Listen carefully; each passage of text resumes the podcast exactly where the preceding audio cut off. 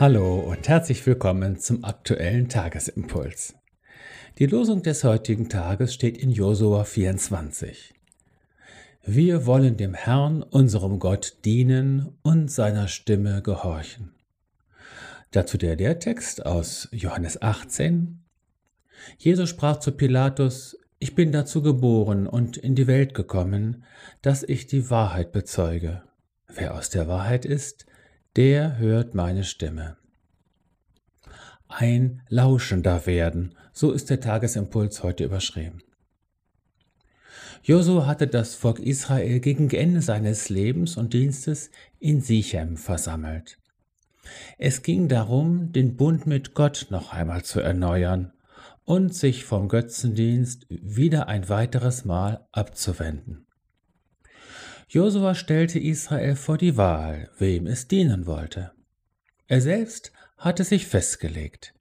Ich aber und mein Haus, wir wollen dem Herrn dienen, so heißt es einige Verse zuvor.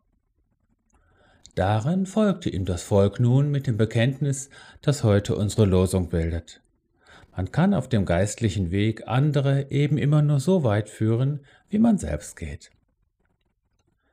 Einer der maßgeblichen Unterschiede zwischen den Götzen und dem lebendigen Gott besteht darin, dass die Abgötter stumm sind, unser Gott aber seine Stimme erhebt und redet.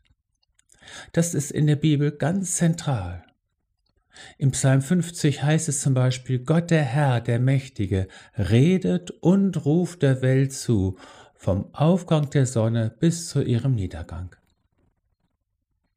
Es kommt für uns darauf an, diese Stimme zu hören, ihr zu antworten und ihr zu folgen. Jesus ist der gute Hirte. Uns, seine Schafe, hat er mit einer grundsätzlichen Hörfähigkeit ausgestattet.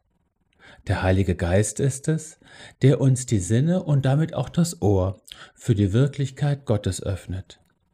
Er macht uns wahr im Sinne von wirklich, er führt uns aus einem Scheinleben, das den Götzen gleicht, zu einem wirklichen Leben, eben in alle Wahrheit.